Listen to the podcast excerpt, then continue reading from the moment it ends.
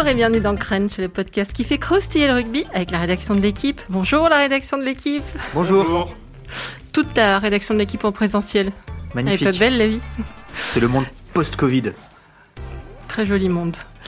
Donc en présentiel cette semaine, à quelques encablures d'une excitante dernière journée de phase régulière de top 14, hors de laquelle 10 clubs ont quelque chose à jouer. Euh, Clément, tu préciseras. On va se demander si notre championnat, dont on a pu moquer qu'il soit vendu comme le meilleur du monde, ne serait pas au moins le plus passionnant du monde. Avec tous ces matchs décisifs en haut, en bas du classement, c'est- quasi Hitchcockien. Et puis on fera un petit focus sur l'un des matchs à gros enjeux de ce week-end, Castres-Toulon. On focusera avec Thomas Perrotto, qui connaît Mayol et la rade de Toulon comme sa poche. Salut Christelle, salut à tous. Avec euh, Adrien Corré, qui a gardé un œil sur Castres. Salut Adrien. Salut Christelle. Et avec Clément, qui garde un œil sur tout. Allez, Clem. Tout, tout le temps, je vous vois partout. Salut Cricri.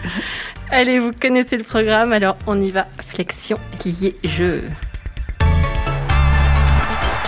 Samedi à 21h, ceux qui ont Canal Plus sursauteront à chaque petit diling, diling, diling. Ouais, Hein, ouais, pas tu le mal ouais, pas mal. Tu- tu- tu- tu- tu- tu. Voilà, c'est mieux. Ah, Ah, c'est moins bien, je trouve. Oh Ah. là là. Adrien, c'est toi qui auras la parole pendant tout le podcast. Donc, à chaque jingle annonçant un, un essai lors de la diffusion du, du multiplex de la 26e et dernière journée de Top 14. Parce que c'est cette année, on est en, en Ligue des champions du, du suspense. hein. À part pour le Loup, pour qui la course à la phase finale s'est terminée avec sa lourde défaite au Stade français ce week-end. À part pour Montpellier et Brive qui ont assuré leur maintien. Et à part pour Agen, dont le sort est scellé il y a déjà un petit moment. D'ailleurs, euh, Thomas, tu avais fait un très joli papier euh, cette Merci semaine euh, qui doit être disponible sur Internet, j'imagine. Oui. Qui respirait la joie. Oui. Euh, à part pour ces quatre clubs, donc pour le reste du monde du top 14, le suspense est total. Entre Toulouse, La Rochelle, le Racing et Bordeaux, on ne sait pas qui sera qualifié directement pour les demi-finales. Et s'évitera un barrage forcément euh, énergivore, euh, voire blessurivore. Euh, et on ne sait pas non plus qui sera qualifié tout court de, de Clermont, de Toulon, du Stade français ou de Castres, qui ont tous un, un gros match à jouer. Euh, disent d'ailleurs tous que c'est un huitième de finale hein, qui les attend. Donc un huitième de finale avec le retour d'un petit peu de public. C'est très excitant tout ça, Bah, c'est retour dans les années 80. les phases finales, euh, les pompes à machin là qui font et on et on et on. Voilà, c'est ce qu'on. Encore mieux gens fait qui que vont tout à dire l'heure. Ouais. ou- On a, on a vu ça un peu, euh, un avant-goût de tout ça là, là, dans la journée d'hier avec des, des matchs de phase finale de Pro D2 et de National. Euh, Ça faisait plaisir de voir du, du public dans les stades. Non, mais c'est vrai que c'est une dernière journée euh, assez dingue euh, avec ces 10 clubs qui ont encore quelque chose à jouer parce qu'on peut y ajouter, euh, t'en as pas parlé, mais on peut y ajouter euh, Pau et Bayonne qui vont se disputer le maintien à distance. Oui, on en parlera après. Voilà, on en parlera après, pardon. Et, euh, et c'est vrai, je, je sais pas, euh, voilà, je suis le premier à dire que la formule du top 14 est euh, compliquée parce que pas forcément toujours très lisible pour le grand public, surtout un championnat qui est très long, où on s'ennuie ferme une bonne partie de l'hiver et même du début du printemps.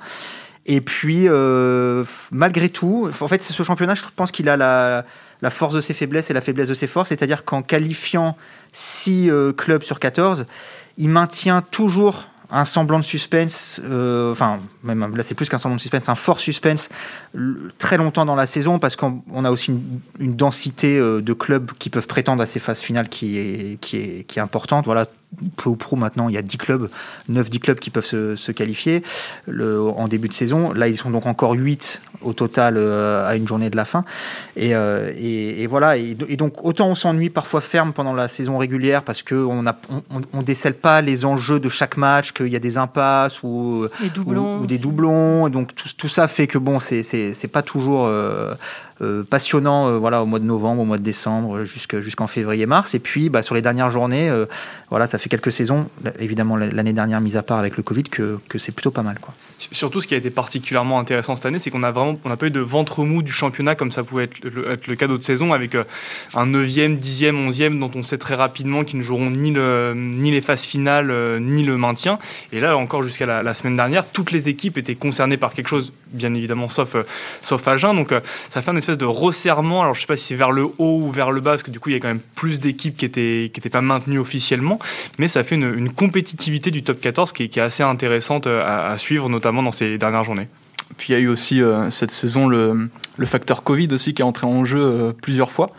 Et ça a aussi pu rebattre les cartes. L'exemple le plus récent, c'est peut-être Bordeaux-Bègle, qui a été touché au mois d'avril et qui a donc pas pu jouer des matchs pendant plusieurs semaines. On a d'abord pensé que ça leur serait défavorable. Et au final, le destin leur a un peu finalement souri, puisqu'ils ont eu deux matchs en retard contre Agen et Montpellier, qui ont donc le déplacement à Agen qui n'est pas forcément le plus difficile de la saison, puis Montpellier qui avait fait beaucoup tourner après sa finale de, Coupe d'Europe. Donc au final, ça leur a plutôt souri, ils ont pu faire le plein et ça les a complètement relancés pour la fin de saison. Mais c'est vrai que je pense que si on élargit, euh, tu posais la question, est-ce que c'est le championnat le plus, euh, à défaut d'être le meilleur championnat du monde, est-ce que c'est pas le plus passionnant ou le plus, le plus à suspense? Euh, Sur les dix dernières années, si je dis pas de bêtises, on doit avoir six clubs bah, champions de France. sur les six dernières années. en six ans. Ouais, bah voilà, donc six en, en six ans déjà. on ajoute Biarritz et Perpignan en, je sais plus, ouais, 4-5 plus, mais, mais là en six ans, c'est six vainqueurs différents. Voilà, donc, donc de fait, il y a, y a, cette, cette compétitivité, cette concurrence dont parlait Thomas. Euh, je suis pas certain qu'en Angleterre, au coup d'envoi des saisons, on puisse désigner six champions potentiels. C'est c'est pas le euh, cas. J'ai regardé en championnat anglais, il y a eu six vainqueurs, mais en 12 ans. Voilà. Euh, et puis il y a quand même aujourd'hui des, des, deux trois clubs qui, euh, qui se détachent assez largement. si tu si tu regardes dans la Ligue Celt, c'est un peu la même chose. En Super Rugby, voilà, les Crusaders dominent. Enfin bref. Je sais pas si c'est comparable, mais ça fait trois ans là que les Crusaders. Ouais. Donc donc c'est clair que euh, c'est ce que je disais, c'est la force de ce championnat, c'est que, c'est que voilà, on, personne n'est capable, et, à l'instant T encore moins, alors qu'il reste qu'une journée, personne n'est capable déjà de dire qui sera en phase finale et, a fortiori qui sera champion, parce que euh, Castres l'a montré par le passé, on peut être sixième et être champion. Donc c'est, c'est, pour, ça que je dis que c'est une faiblesse du championnat, c'est-à-dire qu'on peut perdre 10 matchs dans la saison, pour schématiser, et être champion de France, ce qui n'a aucun sens. Enfin, je veux dire, il n'y a pas il n'y a pas une ligue euh, hors. Euh, bon, enfin, je pense au foot d'abord, mais au foot, on n'est pas champion de France en perdant, euh, en perdant 10 matchs dans la saison. En basket, ça peut arriver potentiellement. Bah tous les sports avec des phases finales, potentiellement, ça peut, ça peut arriver, même si souvent, quand même, c'est des sports qui finissent par récompenser avec l'avantage du, parquet, les matchs aller-retour ou, ou, en série sur les phases finales, qui finissent par récompenser les mieux classés de la saison régulière, très souvent. voilà, le rugby, enfin, en tout cas, le, le top 14 a cette particularité-là. Et moi, je, souvent, je le regrette. C'est vrai, je suis plutôt partisan d'une formule euh, à l'anglaise avec quatre qualifiés, des demi-finales et une finale. Au moins, ça, allège le calendrier. Euh, mais bon, ça nous donne ce type de scénario et c'est vrai qu'on crache pas dessus euh, cette semaine. Ça va être assez alléchant.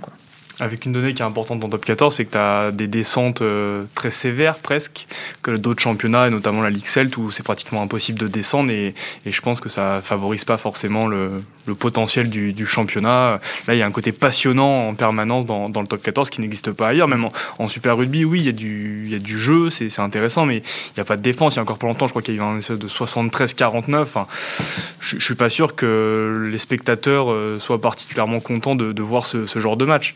Euh, après, tu te fais ton avis sur un Agen Brief qui va se terminer des fois à 9-6 en plein hiver, mais, mais tu peux pas dire que l'enjeu euh, et que le niveau est, très faible. Et vous avez eu l'occasion d'échanger avec des joueurs étrangers non, sur, euh, sur, le, sur ça, sur le niveau du championnat, sur ce niveau de suspense, sur ces trucs-là ou... bon, Souvent, c'est ce qui ressort quand même, c'est que le top 14 est dur.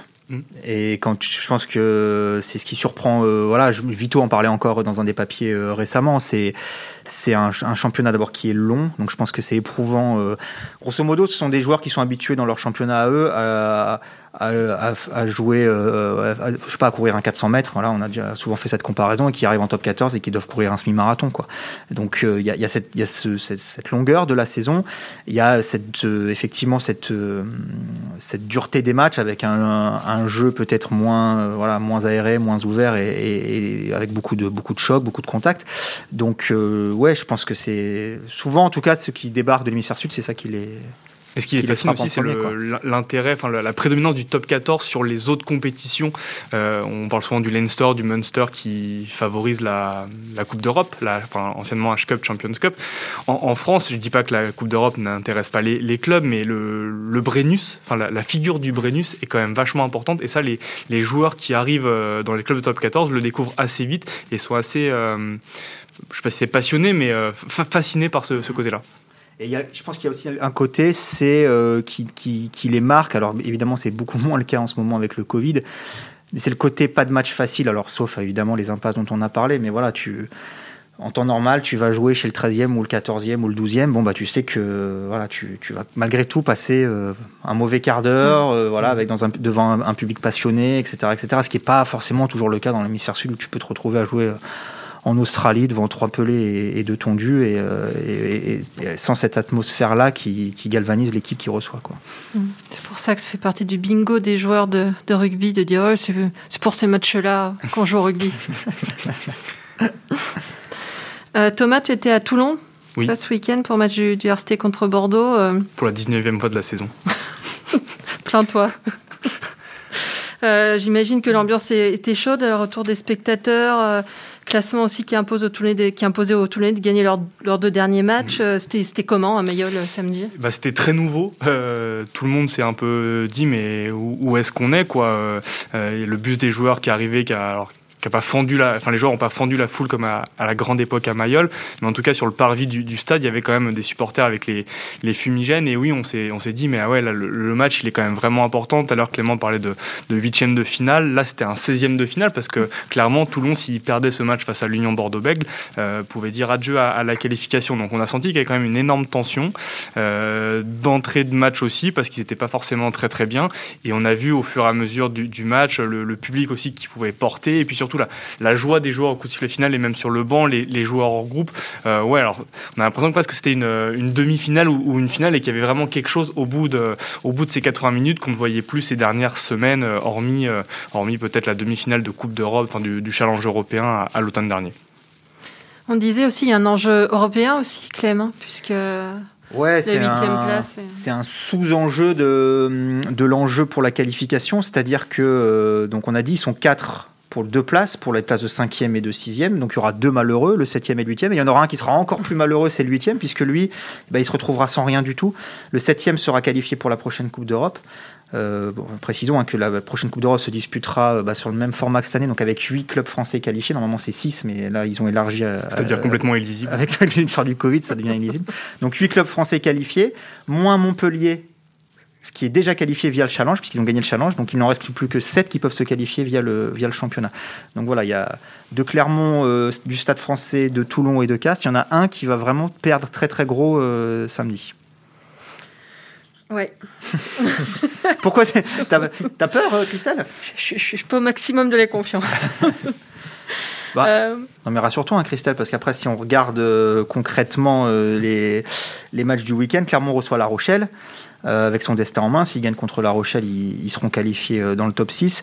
Et euh, bon, je n'ai pas encore fait tous les cas de figure, mais pour, pour que le Clermont se retrouve huitième et non euh, qualifié, il doit exister au moins un cas de figure possible. Euh, on va pas sortir les calculettes là en direct, on le fera samedi soir, mais euh, C'est-à-dire que vu la saison de Clermont, ah bah oui, mais vu la saison de Clermont, elle est pas moins mauvaise que la, sa- la saison de Toulon et la saison du Stade français et celle de Casse, puisqu'ils sont devant euh, à une journée de la fin. Ils, Ah, enfin, reçoivent, ils m'ont quand même euh, demandé d'aller jouer, hein, tellement il y a des blessés. Ah oui, ça euh, c'est. C'est sûr que si tu pouvais jouer quel deux- poste deuxième ligne, non Ouais, parce que j'ai grandi. sur des échasses. J'ai grandi pendant le confinement. Non, mais ap- ap- après, euh, si on se concentre sur la dernière journée, elle est, enfin sur ce, vraiment sur la, la lutte pour le top 6, c'est assez. euh, donc, on a dit Clermont reçoit La Rochelle. Le Stade Français se déplace à Bayonne, qui joue son maintien. On en parlera après. Et Castres et Toulon s'affrontent euh, directement. Donc, tout est vraiment tout est absolument possible. Castres et Toulon peuvent passer tous les deux, comme peuvent être éliminés tous les deux. Mhm. Euh, donc euh, voilà, il y, a, voilà, il y a- il y a effectivement ce scénario où, euh, où Castres l'emporterait mais serait quand même éliminé. Enfin, c'est euh, c'est ouais, c'est c'est assez dingue quoi. Castres, qui est Adrien, qui était euh, 13e à Noël, tu, C'est ça, tu ouais, disais qu'il peut 13e. refaire euh, une, une Castres. C'est exactement ça. Ils étaient 13e à Noël après une défaite à domicile contre Brive. Euh, un peu euh, invraisemblable d'ailleurs, parce qu'ils menaient toute la partie. Et puis là, du coup, depuis, euh, ils ont fait qu'enchaîner les victoires. Je crois qu'ils en sont à 10 en 15 matchs, quelque chose comme, quelque chose comme ça. Et, euh, et là, à Brive, euh, ce week-end, ils étaient euh, très sur deux, très sereins. Ils n'ont pas fait un très très grand match. Ils étaient même menés à la pause, mais ils ne sont jamais affolés. Un peu comme ils font en fait depuis, depuis ces cinq derniers mois. Et, même à la fin du match, donc ils ont gagné un peu dans la douleur. À la fin, Brive est revenu, mais ils ont quand même fini par l'emporter. Et à la fin, tous les joueurs et le staff étaient très très calmes. Ils savent qu'ils n'ont pas leur destin entre leurs mains. Ils savent que Stade Français peut, peut aller gagner à Bayonne et ça, ça, ça, serait la fin de leurs espoirs de qualification, mais eux, ils savent qu'ils ont un gros match à jouer contre Toulon, ils sont déterminés et ils auront au fait aucun regret parce qu'ils viennent de tellement loin que euh, ils n'auront pas une déception immense de ne pas être qualifiés et ils savent qu'ils ont tout à gagner. Et que, comme on le disait, eux, ils peuvent terminer, euh, finir européen s'ils battent, euh, en plus, s'ils battent Toulon. S'ils battent Toulon, ils seront sûrs de, de, gagner au moins une, au moins une place, quoi.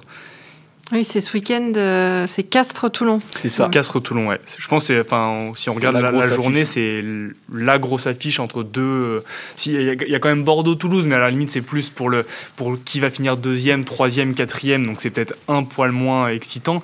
Mais ce Castres-Toulon, c'est encore une fois, on l'a dit trois fois, mais c'est un huitième de finale. Quoi, le, euh, encore plus dans le, dans le cas de figure de Toulon, qui sait qu'en cas de victoire, euh, ils sont sûrs de passer.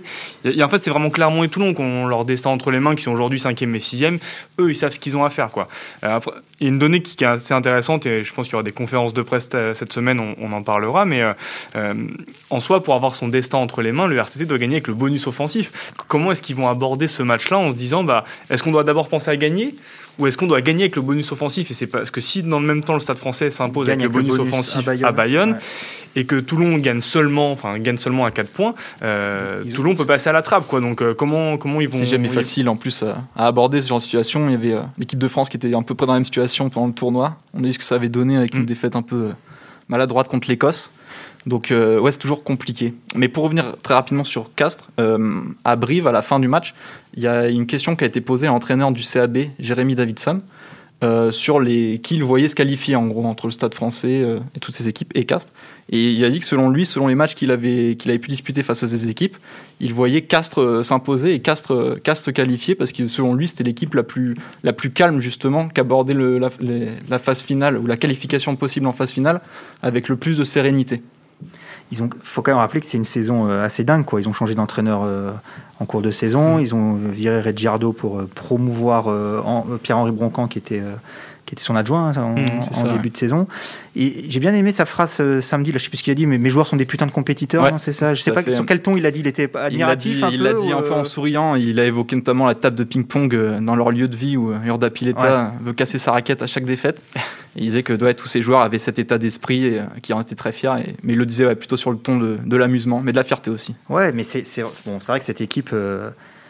Euh c'est assez hallucinant quoi. Ils sont euh, voilà, c'est une, une, équipe de ratagas, mais euh, vraiment quand je dis ça, c'est euh, c'est avec admiration quoi, parce que c'est pas l'équipe qui a les meilleurs moyens, c'est pas l'équipe qui sur le papier a, le plus gros effectif du top 14.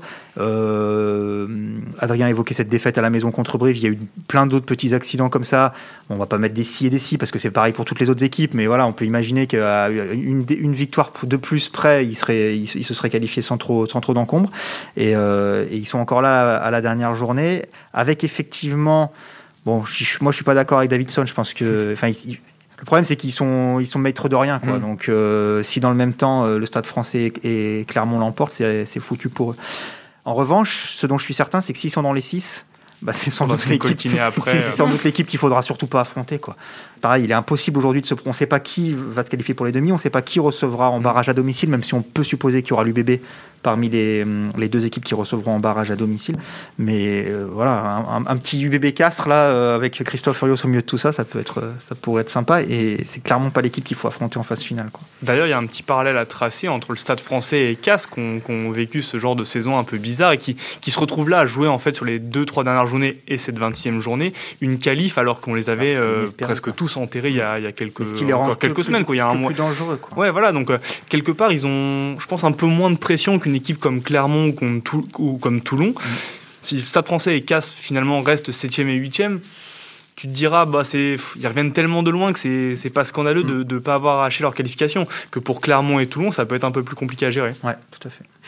Et euh, Adrien, je crois que tu as travaillé sur les années précédentes. Tout à fait. Et donc on voit que pour la qualification, c'est quand même relativement à chaque fois euh, une belle bataille pour la dernière journée. Mis à part la, saison, euh, la dernière saison qui s'est jouée en 2018-2019, où il n'y avait que trois équipes qui pouvaient encore se qualifier euh, pour deux places en, barrage, il y a toujours un peu peu d'embouteillage euh, avant, avant le dernier match. En 2018, elles étaient encore 4. En 2017, 6 carrément. En 2016, euh, plus que 3. Et en 2015, 4 encore. Donc c'est toujours un petit peu un petit peu embouteillage au moment de cette dernière journée, aussi bien en haut qu'en bas d'ailleurs. Parce que lors de cette même année 2015, par exemple, il y avait encore 4 équipes qui luttaient pour ne pas descendre en, en Pro D2. Sachant que tu avais deux, deux, deux descentes sèches Et à l'époque, cette- c'est ça. À cette Mm. époque-là, quoi. À l'époque, il n'y avait pas le barrage encore. Oui, que là, à la limite, la seule différence euh, entre Bayonne et Pau, c'est que ces équipes-là, enfin celle qui finira 13e, a encore une chance derrière, mine de rien, de, de se maintenir euh, en affrontant le finaliste De Pro de D2. Pro D2. À l'extérieur, non? À l'extérieur. Ouais, sur la pelouse de Pro D2. Hmm. Et dans l'histoire, enfin, l'histoire, elle se résume à deux oppositions. Euh, l'équipe de Pro D2, que ce soit Grenoble euh, et Brive, euh, ont toujours. Enfin, c'est l'équipe de Pro D2 qui a gagné ce, cet access match. On reste sur le bas du classement? Allez. Euh, Clem, dans tes jeunes années, tu as beaucoup suivi Bayonne? Ouf, ouais. Tu as même suivi très très près Potioka. Très très près. ouais. Je suis rentré dans Potioka, même. Je vous dirai pas par quel Tu pas- comprends au montage quand même. Non, on peut garder. Je suis rentré dans Potioka, c'est la vérité. J'ai enfilé, j'ai enfilé le costume de Potioka, voilà, pour que tout le monde comprenne. Voilà, il y a des photos. Le euh, costume. Euh, L'Aviron, qui est à la bagarre avec Pau pour éviter le barrage descente à Perpignan ou Biarritz. Et oui, c'est ça. c'est ça. Et on le voit tous venir gros comme une maison. Oui. Ce sera à Biarritz. Ou pas, mais non, mais c'est. Oui, parce que Biarritz, on peut raconter comment ils se sont qualifiés. Biarritz s'est qualifié euh, hier euh, magnifiquement à la dernière seconde à Vannes, euh, voilà, en, en- en marquant. un- ils étaient menés de 6 points, ils ont marqué un essai dingue dans les arrêts de jeu pour, pour faire chuter Vannes à Vannes, se qualifier donc pour la finale. Ils seront pas favoris face à Perpignan qui a, qui a quand même largement dominé la saison de Pro D2. Et euh, non, mais donc je disais ça en plaisantant, mais on- il est pas improbable et ça, ça devient même probable qu'on ait en fait quoi qu'il arrive un, un derby, soit c'est le faux derby du 64, soit c'est le vrai derby du 64, mais qu'on ait donc un Biarritz Pau ou un Biarritz Bayonne. Alors là, ce serait quand même hallucinant avec un peu de. D'ailleurs, à cette date-là, on aura peut-être même un peu plus que 1000 personnes. Dans... On sera passé à 5000, On sera ouais. passé à Ouais. 5000. Donc, on- un, un Biarritz Bayonne devant 5000 personnes pour, le, pour la montée ou le maintien Oula, en ouais. top 14, ça, ce serait génial. Quoi. Ça, le scénario. Enfin, quand on n'est pas, quand on est supporter ni de l'un ni de l'autre, Mm. c'est le scénario qu'on a envie de voir, quoi. Mais euh, et donc, euh, ouais, donc euh, Bayonne euh, je pense que la lecture du classement à l'instant T est un peu, comment dire, un peu trompeuse, Trompeuse. en fait, parce que Bayonne mène à 4 points d'avance sur Pau. Bayonne reçoit le Stade Français, tandis que Pau reçoit Montpellier. Et d'abord, bah, un Montpellier qui ne joue plus rien. euh, un Montpellier qui ne joue plus rien, Alors que le Stade français, oui. un Montpellier où il y a quelques blessés. Les cas de Covid, je crois. Non, apparemment, c'est euh, d'après ce qu'on sait, Willem C, ce serait pas le Covid finalement. Mais, euh, mais quoi qu'il arrive, un Montpellier dont on peut euh, douter de l'investissement euh, lors de cette dernière journée. Même joliment si, dit. Même si euh, je rappelle une chose que me rappelait lui-même notre correspondant Philippe Ayoriès tout à l'heure au téléphone. Pau était venu gagner à la première journée à Montpellier. Ça n'avait et ça s'était pas très très bien passé. Enfin, il y avait des attitudes de Paloise qui avaient un peu déplu au Montpellierin. C'est ce match-là, il y avait une coupure de courant au début de. On avait bien lancé le top Tout- 14 tout d'ailleurs. première journée du top 14, éga- exact. Donc il y a ça qui est un peu resté dans la gorge des Montpellierins qui avaient bien, bien pourri leur début de saison. Alors est-ce que à l'instant ça va suffire Mhm. alors qu'ils viennent de gagner le challenge, de se sauver je- J'en doute un petit peu. Ouais. Donc voilà, donc on peut supposer quand même que Pau va l'emporter contre Montpellier, possiblement largement.